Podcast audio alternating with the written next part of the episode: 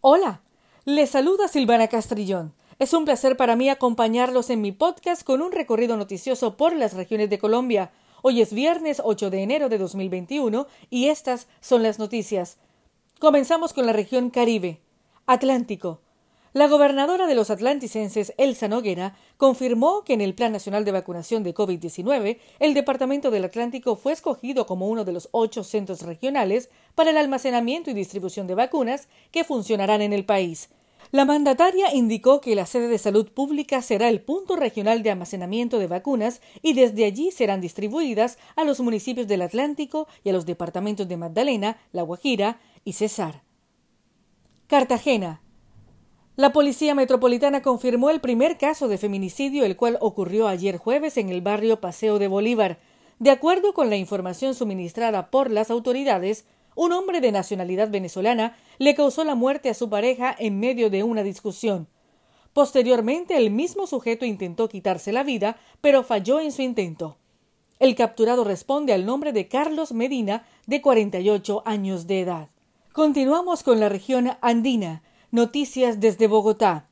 Con una ocupación que alcanza el 86% en las unidades de cuidado intensivo, amaneció la ciudad de Bogotá en las primeras horas de la aplicación de las nuevas medidas que restringen la movilidad en la capital del país, de cara al puente festivo de Reyes por los altos niveles de contagio de COVID-19. Así lo confirmó el secretario de Salud de Bogotá, Alejandro Gómez, quien señaló que siguen siendo altas las cifras de la ocupación hospitalaria de personas con COVID y con enfermedades generales. Noticias desde Medellín.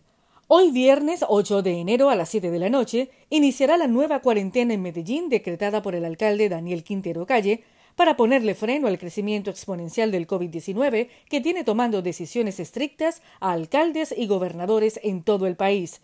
La restricción terminará el martes 12 de enero a las 5 de la mañana.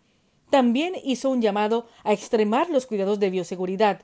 Es probable que una nueva cepa más contagiosa esté circulando. Urgente maximizar los cuidados. Seguimos con noticias de la región del Pacífico. Cali. Al igual que el fin de semana pasado, el toque de queda extendido restringirá la movilidad de los caleños entre las 9 de la noche de hoy viernes hasta el mediodía del lunes 11 de enero, mismo horario en el que regirá la ley seca. En total, son 22 las excepciones a dicha norma. Por ejemplo, todo ciudadano que presente asuntos de fuerza mayor, como una complicación de salud que debe ser atendida en urgencias, accidentes mortales en casa, entre otros. Pero también está exceptuado el personal médico, todo lo que implique emergencias veterinarias, empresas que operen las 24 horas del día, servicios funerarios, medios de comunicación, cadena de abastecimiento para productos esenciales como alimento o medicamentos, seguridad privada, entre otros. Más noticias de la capital del Valle del Cauca. En Cali, la mayoría de contagios de COVID-19 se están registrando en el entorno familiar. Por esta razón, las autoridades aseguran que los jóvenes que no acatan las medidas de bioseguridad están afectando la salud y la vida de los adultos mayores. Este es el caso de una familia caleña en la cual un joven de 16 años asistió a una fiesta y luego tuvo síntomas del coronavirus como fiebre y pérdida del olfato, pero no los dio a conocer a sus padres porque le dio pena.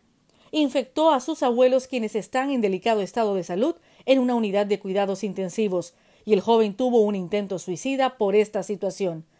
Es una verdadera tragedia porque los adolescentes que van a fiestas privadas están llevando el virus al seno del hogar y están afectando a los seres más queridos. Así lo informó el alcalde de los caleños, Jorge Iván Ospina. Este fue el recorrido de las regiones en Colombia para hoy viernes 8 de enero. Como este, todos los días encontrarás contenido noticioso en mi podcast a través de Anchor y Spotify, con Silvana Castrillón.